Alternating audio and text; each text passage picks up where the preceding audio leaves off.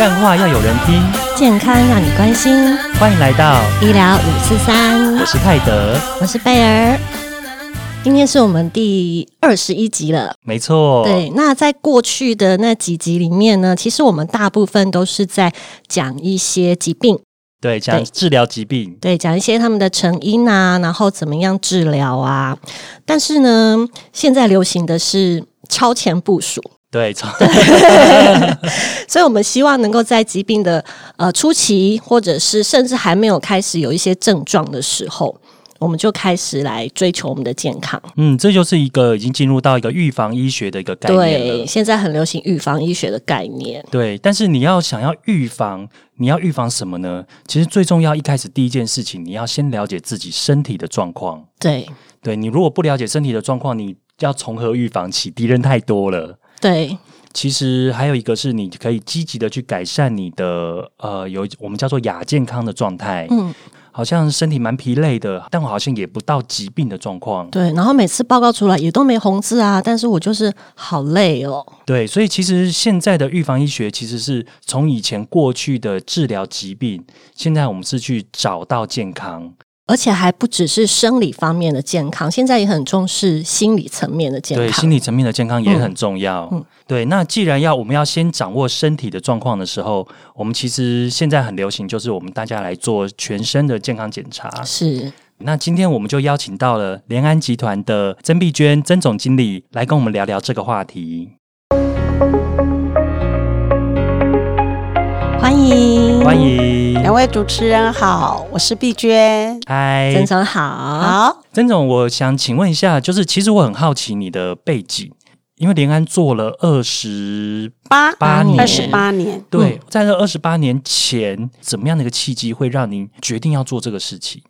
嗯，我是一毕业就在长庚医院，然后第一份的工作就是在急诊室。那在长庚医院呢，我担任过三个单位的护理长。我做过急诊室的护理长，开刀房恢护室的护理长，后来呢也担任过长庚医院的见诊护理长。哦，那个时候就已经二十八二十几年前就已经有见诊这个概念。那个时候大概很多医院没有这么重视，嗯，但是当时的长庚医院就非常不一样，就已经做到医检分离。那我本来是在急诊室担任护理长，那刚好有一个机会。就是长庚医院呢，要把一个五十床的见诊的病房变成一百床。那时候，我的主管呢告诉我说，需要一位这个诶大护理长。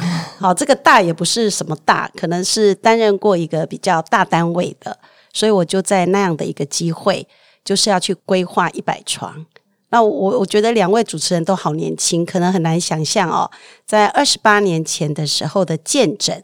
其他是大部分都是需要住院的，都是四天三夜、三天两夜，根本就没有像现在目前的一天的见诊。所以我就在那个的时间点去规划这个林口长庚的见诊病房。那那个时候的林口长庚的见诊病房，他们现在规划这个一百床，也是朝着一天没有，在当时都还是一样，就是有四天三夜跟三天二两夜的。那我就有一个机会，因为要规划这个空间，于是呢，我们就去参观了台北市各医学中心的见诊。对，那我就在那个机会中呢，看了每家医院的见诊。嗯，哎，真的觉得好像还可以再做得更好。那就在那个时间点，呃，业界目前的一位就是安发诊所的王院长。嗯嗯嗯。哎，他们呢在企业界呢，就是有一群的朋友想开见诊。可是因为大家都没有经验，所以那个时候我认识的这位王院长，他就邀请我，可不可以要不要离开长庚医院？然后呢，就是他们要创一个这样的一个见诊诊所。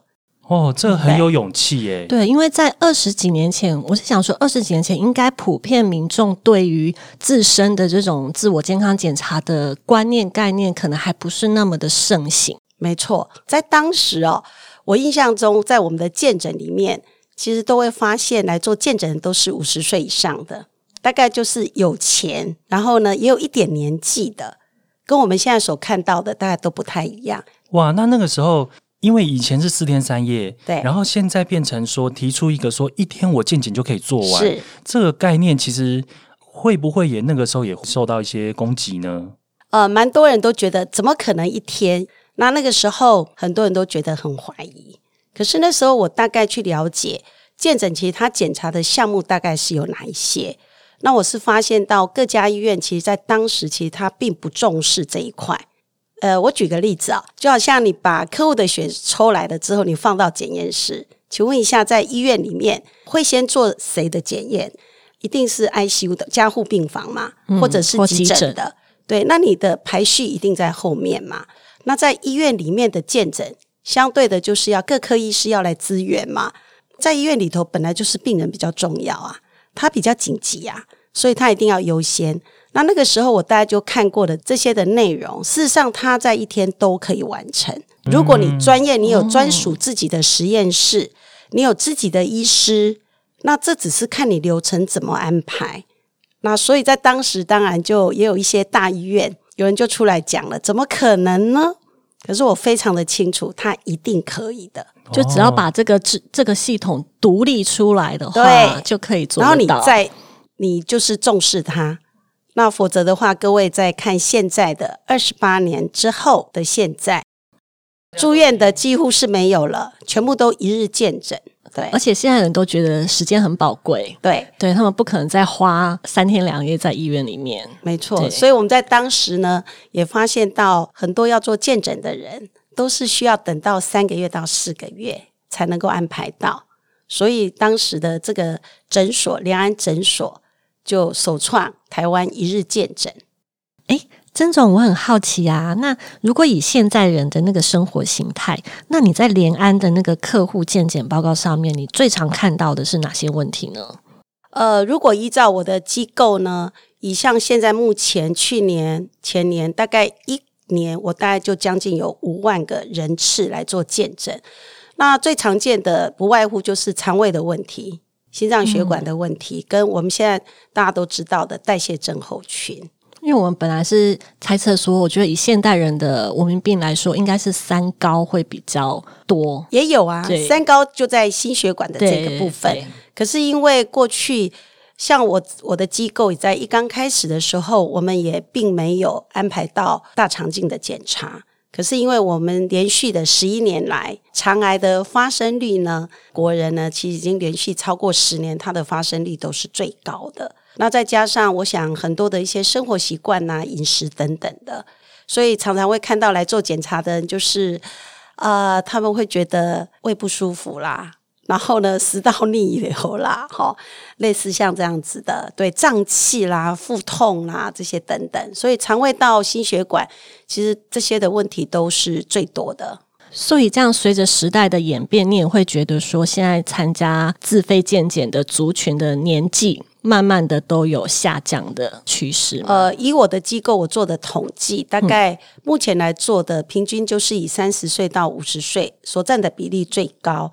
那因为机构呢，其实是安排了各式各样的健康检查，因为我有做儿童的健诊，然后有这种活力健检，就是像青年的健检。不过呢，成年的健检还是比较多。但是因为我们机构有二分之一大概就是有五十 percent 以上，大概是做员工的见证。那相对的，他们的年龄层其实是有下降的。对，因为现在其实现在的年轻人也越来越重视自己的健康啦，所以可能越年现在已经很年轻，大概二三十岁就会开始重视自己的身体健康，就会想要去安排一个健康检查。对，因为其实我们之前在猜，就是我觉得最高的应该就是三高，就是高血脂、高血压，但没有想到说肠胃道的也是蛮高的。我觉得这个跟现代人生活。比较紧张，或者是比较焦虑，也会有点关系。但这样子，我就想要问啊，如果是这样子的话，政府也有补助成年人有对，因为其实现在政府对于四十岁到六十四岁也是有提供每三年一次的健康检查，然后六十五岁以上的话是每年一次。对，那不过这些健康检查做的是比较基本的，比方说。一些医生的理学检查，哦，或者是抽血的部分，可能就是简单帮你验一些肝功能、肾功能啊、胆固醇、心血管方面的。那其实这些在有一些疾病上面来说，其实有一些不够，有一些不足。对，它就是一个基本款。对对，但你刚刚听到说，诶，如果肠胃道的疾病是其实蛮主流的时候，其实这样子的基本的健检可能还不够。所以，这种你觉得像联安提供的一些身体健康检查，它在哪方面可以补足大家在政府提供的这些免费健检之外，它可以补足一些哪些项目？我想政府当然有很多的考量，那他没有办法做到比较克制化。好，考虑到你个人的一些生活状态啦，或者是你的一些家族史啦，那我常常说呢，我觉得政府的那一套就把它来当做复检呐，就当做这个你做完一年之后，你可以就是半年再追踪。好，如果你有问题。或者呢，有一些人呢，可以放在比如说第二年的时候再追踪。哦，这反而是不同的一个概念，对，不是交叉交叉使用，因为它毕竟是呃做的还是非常的有限。好，那但是我们也常常会看到，像我最近就有一位小朋友，他就是透过了学校的检查，那就发现他血红素很低，那他需要再做进一步的去了解，到底是什么样的问题。好，那还有就是像肠道的这个的部分，我就发现都是要到几岁，五十岁以上，你才两年做一次像粪便的检查。那其实我们在目前在机构里面发现，很多人肠道的一些问题，事实上他也不一定有潜血的反应，因为要看看他的病变是在哪个段。那刚刚呢，泰德也讲到了，就是。我们尤其是饮食习惯，大家也都改变了。然后呢，大家的生活跟过去也都不一样了。所以呢，相对我就发现很多年轻人，其实呢，爸爸妈妈跟孩子一起来做检查，同样是做肠镜，就发现小孩子的息肉都比爸爸妈妈还要大颗。哦，所以呢，这些的情况的改变，其实如果你要用我们原来政府给我们的这一些的检查，可能都是不够的，甚至。他也没有提供年轻人的一些的检查，对，所以还是会有一些的限制啊。所以以前的观念，可能大家普遍会想说：“哎呀，我四十岁、五十岁再去做健康检查就好了，年纪轻轻的干嘛做健康检查？”其实现在观念已经不是这样子了。现在的健康检查，连小朋友就可以开始做了。呃，因为刚刚曾总也有讲到说，其实它是一个高度克制化的一个项目，因为每个人每个人都不太一样，而且它项目五花八门。对，那那什么时候我需要开始考虑说，我是不是应该要做健康检查呢？健康检查，刚我们提到，其实从小从我们在 baby 的时候，是不是就开始在做健诊了嘛？对，儿童健应该知道。对，呃，在产检的时候，其实呢就已经开始了，对吗？对。那每一个阶段呢，它的检查的内容是不一样的。那我认为什么时候该做健康检查？如果你有想要了解你的身体状况，你有健康的意识，其实都可以做。只是呢，我们要了解你当时的期待跟你的动机到底是什么，然后呢，再了解一下你的生活的习惯啊，这些等等。好，所以当然一般是大部分来做的都是成年人呐。对，因为一般孩子应该是在一个健康状态之下，而且他本来就是有固定的在做一些的检查，并不是把一个小小孩就把他抓来做。但是状况不一样，所以我们也会遇到像现在妈妈为什么带小孩子来做？小孩子太胖啊、太瘦啊、不吃啊，这些等等，都是一些跟他的成长的生长的发育有关系的。所以像我们的儿童健诊，他就会特别安排，一定要营养师的咨询。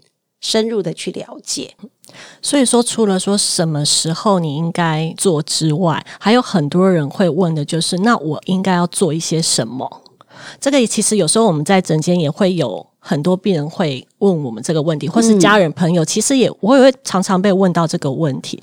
然后我被问到的时候，我通常都还是会。呃，就像我们刚刚讲到克制化，我必须要问他说：“哎，你是男生还是女生要做？那你是什么年纪要做？”然后我可能会问他说：“那你的家族史有没有什么特别的家族史？或是你的生活习惯，你有没有抽烟喝酒？甚至是你的职业是什么？这个都会影响到你需要做什么什么样子的健康检查。所以我觉得，呃，在这一方面，我有看到连安好像有一个。页面我觉得那个蛮有趣的，就是他会让你去，因为很多人不知道自己该选择哪些项目，然后他就会问你说你的生活习惯是什么，然后你现在在做什么，你的年纪是什么，然后他就去跑城市说，哎，你适合哪一种？我觉得这个还蛮蛮好玩的。觉得刚刚主持人讲的非常的清楚，一个客户要来做检查，我一定会先了解一下他个人的身体状态，过去呢有过什么样的疾病，这个很重要。然后他的家族有哪一些？那这一次呢，目前想来做的最近身体的状态又是什么？当我了解了这个之后，我还会依照我们现在国人常有的一些健康的问题。然后呢，希望他在这个这次来做的时候呢，都能够涵盖在这个地方。不同的年纪，确实他所要做的就是不一样。呃，像一个五十岁的，他要做的就相当的完整，可能他也必须要筛检一个肺癌的筛检，都需要做。那他的心脏血管的部分，不只是要抽血，他的心脏超音波、他的颈动脉超音波，这些通通都需要涵盖，肠胃镜都需要做。那如果他这一次又来告诉我说，我最近都睡得不好，那我又要再考虑他，你要不要做自律神经还有睡眠的检测？那也有发现到是客户呢做完了以后，他很多的问题，头痛、头晕、胸痛、胸闷，可是呢所有的检查都没问题，嗯，肝功能也很好。那这个时候呢，我们就必须第一个知道他器官是没有出问题，可是他还是不健康，因为呢他是处在。亚健康的状态，毕竟国人呢，完全健康的根本就不到 一成两成嘛，对不对？好，所以我们有七八成呢都是亚健康。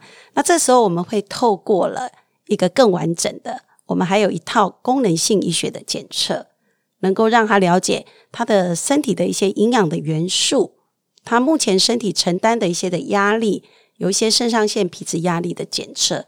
像这样子的话，就可以帮助客户呢更完整的能够了解他的身体。曾总，你刚刚这样讲啊，我其实想到，其实大家蛮常有一个。应该说是迷思吧，就是大家会说，哎，我做了健检，反而哎一堆毛病都跑出来。对，很多长辈都说我不要做，越做问题会越多。其实这是一个鸵鸟心态 啊，那问题本来就存在在那个地方，你只是要去把它显露出来而已。对你只是不积极去处理，对，你是想逃避而已。那刚刚讲到这么多检查项目啊，那检查项目是越多越好吗？当然，如果你的检查的呃检查的越多，或许你的死角是会比较少一点。但是毕竟每一种检查都有它的限制。比如说，你今天明明就是担心是肺部的问题，可是你什么都不做，那你低剂量的肺部电脑断层你不做，那只靠着两张的 X 光片正面跟侧面，那毕竟有些地方是看不到的。可是你说，那我今天就花了很多钱，像我常会听客户说。我这次花了一二十万，可是重点是他肠胃镜没做啊。那最后发现，原来他的问题是出在肠道的部分。所以呢，呃，我觉得是需要专人来帮他做评估。那当然，对于一般我们现在目前还是癌症呢的发生率，还是以五十岁左右的是最高的。好，虽然是已经都年轻化了，但是呢，如果你的年纪是在这个在这个点，那我相信呢，除了传统的这些检查之外，那影像医学也需要两年、三年都需要再做一次，然后再配合这一些等等。对，那癌症项目这么多的时候，就是我需要全部都测一次吗？就是测一次所有的癌症？需要做好看年纪，我觉得看年纪，然后先基础的先做过，然后再来看你个人的预算，然后这些都可以提供给专业的人员帮你做安排。那我们可以有有次第的，好，先一步一步的做。那要不要把所有的检查都做？那我会评估一下这个客户到底过去有没有做过检查，那现在的身体状态是什么？那如果他是有能力、有健康意识，一个五十岁的客户，那我想他要做的是要更完整。大家其实，在评估这个检查的时候，还有一个非常重要的重点就是预算。对对，但尤其是我们台湾人，我们非常重视 CP 值。对对，那这边我自己很想跟大家分享一个观念：这个东西在你买一般商品的时候可以用，可是，在医疗这一块的时候，尤其是全身健检，你要符合你现在需求的项目，这个才是对你最好的方式。所以，我们的观念就是，便宜的不一定就很好。追求越贵的，也不见得就真的适合你。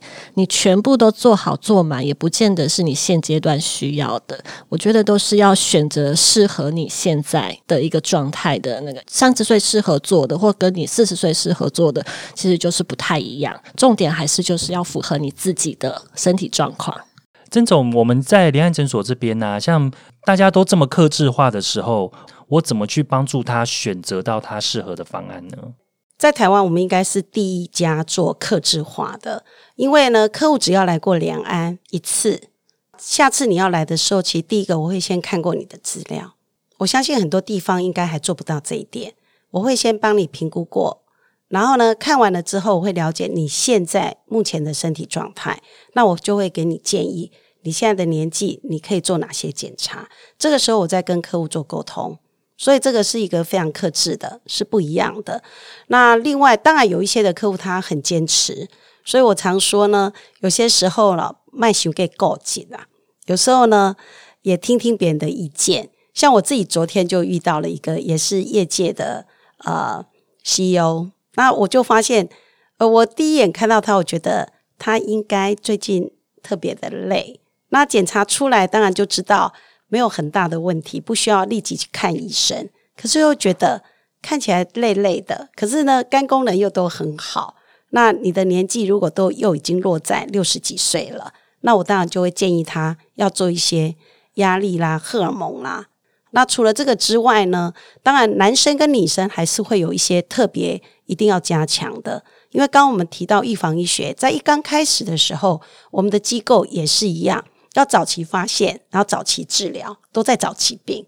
可是呢，做到后面的时候，我真的发现我的客户每一年来，他都觉得他怎么越来越累，然后呢，帮他找不出他的到底是什么样的原因让他这么累，所以呢，我们才会在十几年前。增加了更多一些功能性医学的检测，这才能够真正帮助我的客人。说到那个克制化，我觉得我可以讲一下我的经验，因为之前我也有去过联安做过健检，是对。然后我最近也有在帮我家人安排，然后呢，因为他们都会有一个窗口，就是会跟我用 LINE 联络啊，这样子，然后他就会帮我评估说，哎，那我适合做什么样的？还有是我家人适合做什么，然后他会询问我说他以前有没有做过，然后他几岁，然后他会建议我一些那个项目。然后呢，其实很多人，尤其是台湾人，有时候会有一个迷思，就就是会说：“哎呀，你们一定一直想要推销我一堆。”就是你又想要叫我做这个，又想要叫我做那个，然后就是想要我多花一点钱，但是我发现其实不会，他会觉得说，嗯，你这个可以下一次，或者是说，我觉得你这次还不需要，你可以先做什么？就是他们的回答会让你觉得说，哎，你真的是在为我做我的自己克制化的见解，而且你可能还不止规划我这一次，你可能会呃会告诉我说，我之后应该要怎么样的去。去做陆续的检查，然后怎么样去增进我的健康？以一个健康管理的一个概念，对，它是一个管理的概念。我觉得这一点就是让人家觉得说，呃，蛮放心的。但是因为大家都会想说，一般呢，如果是医院的话，我如果医，因为医院现在就是说开始做这些健全很多医学中心都有辐射，对，都有这些健检。嗯，那大家会觉得说，医院是不是有比较多的资源，然后去做这些检查项目？联安是怎么样跟这些呃这跟这样子的印象来去做呃让大家理解做到差异化？确实，大家对于诊所所做的跟医院的，到目前为止，我相信都还是会有人有这样子的一个印象。他觉得呃，我到医院去做，医院都呃安排的各方面，他资源是比较多。那我要说的是，第一个，我们当然要了解。这一家像我们自己机构，我的医生绝对都是来自医学中心。那我的诊所里面的，像我的检验室，都是只为这一群的客户来做这些检验的。我想这一定是有一个标准，跟一定要经过的一些，像你要经过医测会啦、ISO 啊这些等等的。如果我都能够达到，我今天的专业都能够达到这一些。我相信呢，跟医院其实是一样的，甚至呢，服务可能还可以做到更不一样的。那我的机构呢，到底要怎么样能够在所有的医院当中，我来做出是不一样的？我想医院里面，它确实是，如果你有问题，他就会帮你转到门诊去。可是呢，你转去了之后，你有没有去看？这常常是客户给我的回应。为什么他想要在我这个地方做？因为呢，我的健康管理中心呢，不断的追着他，会关心他。那我不知道两位，如果你到医院去做检查，他把你转到门诊去，那刚好你今天有事，你就不追踪了。请问下，你觉得还会有人再打一个电话来关心你吗？这个就是医院他可能做不到。再来一个，医院里面的医师，呃，我相信也有一些的医院，它是有专属的健康检查中心的医师。不过，毕竟呢，还是以资源的比较多啦。虽然他是有很多医师，可是这些医生其实他还是按照排班吧来安排来这个地方。那我的医师呢，我的院长，我的 full time 的医师就有将近十几位的医师，他们都是每天为这一群的人。那所以大家就可以去比较。我觉得第一个专业一定是要达到医学中心呐，然后呢，我的设备也一定是。医学中心可以买的，我也可以买啊。那我用的人又专业，那我所提供的这些的服务呢，如果也能够比医院呢做得更好，我相信呢，这才会是客户想要支持你的一个地方啦。那如果今天比如说客户检查出来有红字，或是有哪些问题，然后他们希望，比如他们询问你说：“哎，你们有没有配合的医院，或者是你们可以介绍我去哪边？”就诊的话，你们会有这样的后续的后线的服务吗？有，我们在一刚开始的时候，其实也是那个时候，业界大概没有人有成立一个叫健康管理中心。我这个中心里面有护理长，整个的 team 呢，已到目前的话，将近呢有十位的人员。那在一每一天呢做完检查了之后，我们就会开始列入管理。有一些呢，三个需三个月需要追踪的，有些是一年的，有些是立即的。那如果是立即要转到各家医院，我们甚至呢也可以协助他转诊。甚至有一些呢，像呃，比如说息肉的处理，也不代表特殊的一些息肉的处理是每一位肠胃科医师呢他个人的专长。那我们都会去了解哪一家医院是哪些的医师，特别是专这个部分的专业。除了这个之外呢？呃，我觉得最好的、最不一样的就是你在某一家医院检查，你就只能选择这一家医院做治疗。而我呢，在我这个地方检查，我可以依照你的状况，我不觉得是不是所有的问题出来就一定要到医学中心。然后呢，当然对于比较就是第一级的要立即转的，我还会考虑到，如果他是个癌症，我还可以了解它这个地方有没有放射治疗或者是化疗这些等等。像类似这样子、这样子的一个问题，我们都会非常的深入去了解，然后知道客户他住在哪个地方，过去呢他比较在哪个医学中心就医，然后就会协协助他转诊，然后转诊完了之后，我们还会追踪这个过程中有没有哪一些呢需要我们是继续的在关心他的，所以这个部分。呃，也不代表是红红色的字哦，就是代表有问题。其实以现在目前，刚刚我们都在讲找健康，对吧？可是呢，过去大家都觉得红色才要管理。其实我们有多少次透过了，只是它的数字都还不到红色，稍微偏低，我们就要开始关心了。我们从它的数字就可以知道，它吃的蛋白质根本就是不够。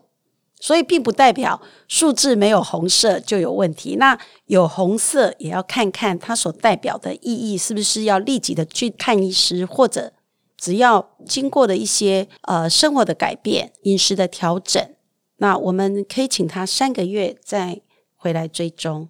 所以听起来是一个很积极的健康管理。是，刚有提到，其实我们机构除了是做一天的见诊。我们还有做三百六十四天，等于一加三百六十四的整个服务，有整个的疗程，提供了很多在业界目前 CEO 他们愿意把他们一整年的健康呢交给我们，那有专属的团队，让他们有专属的护理师、营养师跟医师来协助他们做整个一整年健康的照顾。那另外，我想很重要还有一个就是，就是这家诊所它所提供健康检查的完整性。那我自己大概可以在这个地方跟很多让大家更可以知道，我们的机构是非常的完整。除了呢传统这些健康检查、高端的影像医学可以安排之外，功能医学也都是在业界目前是最完整的。我觉得那个一加三百六十四的观念很好诶，因为健康检查不是说诶我就做了一天健康检查就好了，就我做了。好，那重点是你做了之后，你后续的你的健康管理，那三百六十四天才是最重要的。对，就像以前我们考试，有点像是自己身体的考试。那有的人会呃不敢看成绩单，或者是看了成绩单啊，我啊我我就烂。对，那不然就是我成绩 A 好有及格，然后就放着了。然后就糜烂了三百六十四天。对，等到下一次想到，或者是真的身体不太舒服，出了什么问题的时候，才会再去想到这件事情。对，这就不是我们的初衷了。对，其实是要更积极的。我们希望你是真的去往健康的方向去走，而不是只是维持。对，是每一天，而不是健康检查那一天。那像有一些长辈啊，不是医学背景，然后看了这些数字，他不太知道说这些数字代表什么意义，或者是这些影像啊，影像医学他也看不懂。那我们医生在做完检查之后，怎么跟这些长辈沟通呢？呃，我们在早上做检查，大概下午一点左右就可以听报告了。所以呢，我们会用各种的图表，甚至呢有一些的工具，然后让他听得懂的语言。然后来跟他说明，好，所以呢，这个的部分呢，除了他自己，如果他不了解，那甚至有些我们还会告诉他的家人，因为毕竟呢，他是自己一个人来做检查的。如果这一些的是回去之后是需要注意的，那我就必须要再找他的家人，怎么样来协助他。所以这个的部分，我们校都有一个一对一的一个报告解说，那大概平均都是三十分钟左右。那如果客户还有遇到一些任何的问题，也可以打电话过来。我好像看到一个还蛮有趣的，是他会用一些人体的动画去辅助解说这样子。不然其实有时候一般民众蛮难想象的，说啊，你说什么那个肝那个胃什么可能听必须要用一些是他听得懂的语言 呐。那刚有提到说，是不是才红字才需要帮他做胃教？其实也看到很多客户，就是因为是在找健康嘛，所以我们会看他的趋势图。如果这个客户是来我这个地方比较多年了，那我会做一个趋势图让他看，有一些数字我们都有趋势图，那客户就可以知道说，哇，我怎么突然体重增加了十公斤？这个时候呢，我们就要开始了，就要开始做胃教，开始让客户有一些学习。所以我常说，客户来做检查，他不只是那一天。要知道自己身体的一些检查的数字结果，其实呢，每一次的检查都是对自己呢，在身体上还有在专业上，就是在医学上的这个部分，我都希望每一个客户呢，每一年的检查，他都能够在这个部分呢有一些的进步，也就是一种学习啊，来跟这些专业的人员学习。所以呢，我都建议客户来的时候要把他的问题带着。然后一路上呢，他会遇到营养师或者是护理师，都可以把他的余力提出来。因为刚一开始我们都讲到心理的健康很重要。有些人就是检查出来没问题，可是就一天到晚担心害怕。邻居呢哪一个人得了癌症，他就加倍了困没起。好，然后然后呢自己呢就想说赶快去做个安排，可是呢去安排的时候又不把这些事情告诉专业的人，那你真正担心的就没有办法。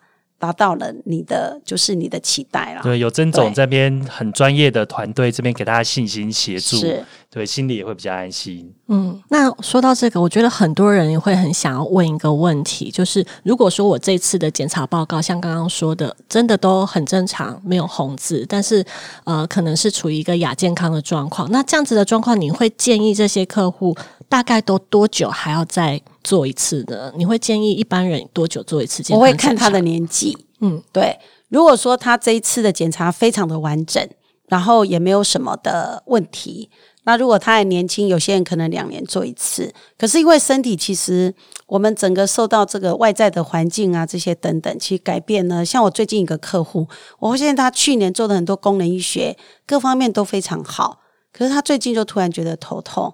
那甚至做的影像医学都没问题。那像你平常的这些的，就是我们这些生化的检查也都很好，然后脑袋也没有长东西。后来呢，就是再帮他做了一次的更深入的做了一些功能性医学的检测，才发现呢，原来他整个的女性荷尔蒙都非常的低，甚至呢，他去年的整个的营养的状态是非常好，可是今年呢，就突然呢做了一个很大的改变。所以我觉得是要。第一个，依照你个人在这一年当中，你有没有什么样的变化？你的生活是不是跟过去是一样的？我觉得这个都要评估。对，所以呢，有一些人确实可以两年、三年做一次，可是有一些人可能一年就要做一次了。所以每个人的状况是不一样。那对于大概在一个中年，大概五十岁上下的，我觉得如果你有能力，你每一年都来做检查，多跟医护人员呢有一些的接触，然后呢也会对每一次来检查的时候你比较自在。否则我就会发现有些人第一次来做，今天就要跟定位，就非常的担心啦，然后很害怕。那医生稍微呢多看一下，我就会发现呢，他等一下就会觉得。就是不开心啊，就是会觉得说我刚刚是不是怎么了？对我怎么检查那么久？发生了什么样的问题？对，那我觉得比较固定在做见诊的人哦，我觉得他来做检查的时候，其实他是比较自在的。那在检查的时候，还是不要太固执。我觉得有些时候不要太预设立场啦，因为我就曾经有一个客户，就是在协助他，我就说你怎么做那么少啊？你的年纪，你猜他怎么说？他说啊。我告诉你，我家都是非常长寿的，我爸妈都还在的嘞。我说：“那你在做什么？”他说：“我在做投资。”我就问他说：“那你曾经投资过你自己的健康吗？你赚了钱，你愿意投资吗？”那在当天，我记得我印象很深刻，他其实是做胃肠镜。那我就说：“我的建议，你就做一个低剂量的肺部电脑断层。”我的建议，哎，没想到他真的哎接受了我的建议。我说今天不一定排得到，我试试看吧。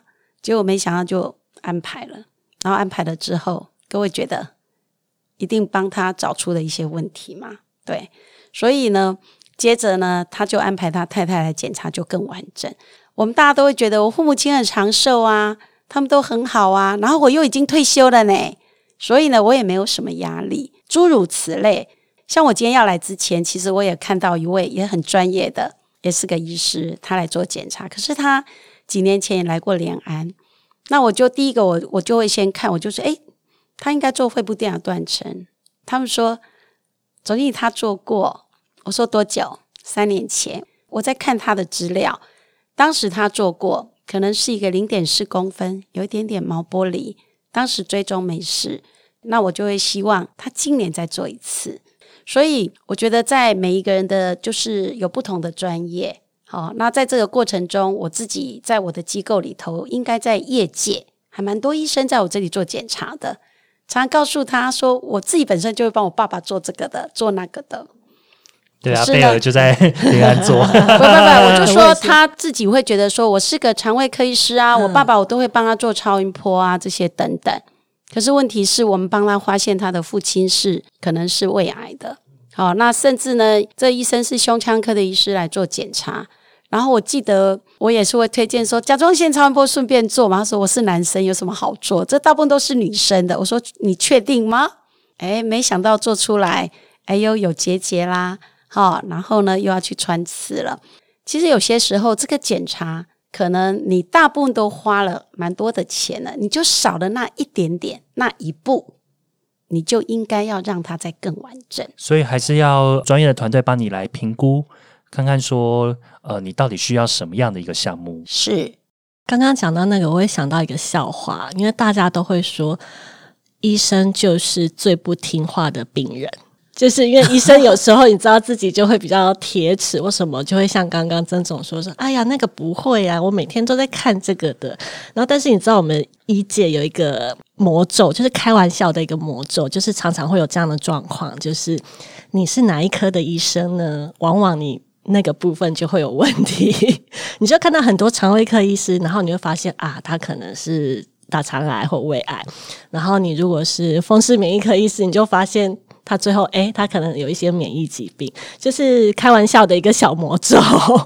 对，反而我觉得医生更应该好好的积极健康管理。对，但很多医生其实，呃，好像不是那么注重自己的健康，太累了。然后，对，但是医生本身那个行业又是一个高风险的，你看熬夜值班，然后又很累，我觉得他们才是真的是需要重视自己健康的，不然你怎么照顾自己的？对，呼吁一下，对，呼吁一下。而且来做检查的时候，因为是医师嘛，哈，其实也会遇到。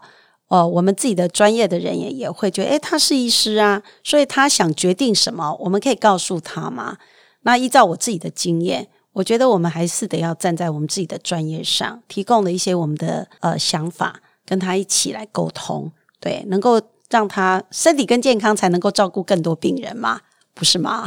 对呀，所以我觉得在今天的这些聊天过程中，我觉得健康检查是一种认识自己的过程，然后跟面对自己，然后怎么去正向的看待自己的健康这个过程。而且你拿到你自己的身体检查的成绩单，其实你要知道，它其实只是一次而已。其实最重要的是你持续的追踪，它是会改变的，它是会变好的。所以不要说，因为我现在好像我没有很没有很好，我就不去处理，放着它。我最近哦，有一位肠胃科医师，我也觉得非常的经典。这位医师来做检查的时候，结果检查出来，第一个当然息肉也还蛮大颗的，哈，这是一个。然后他非常年轻，哈，因为才十几岁。那有一个，我觉得他真的做了一个很大的改变，也就是呢，他的血糖偏高。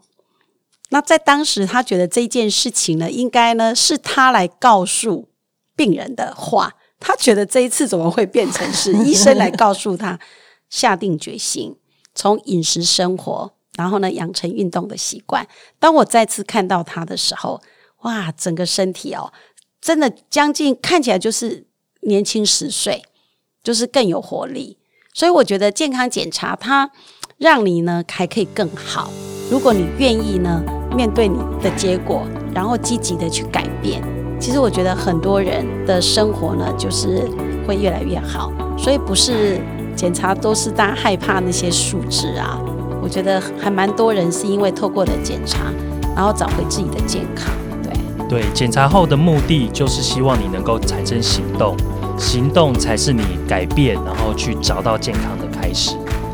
那医疗五四三，我们下周见，拜拜，拜拜。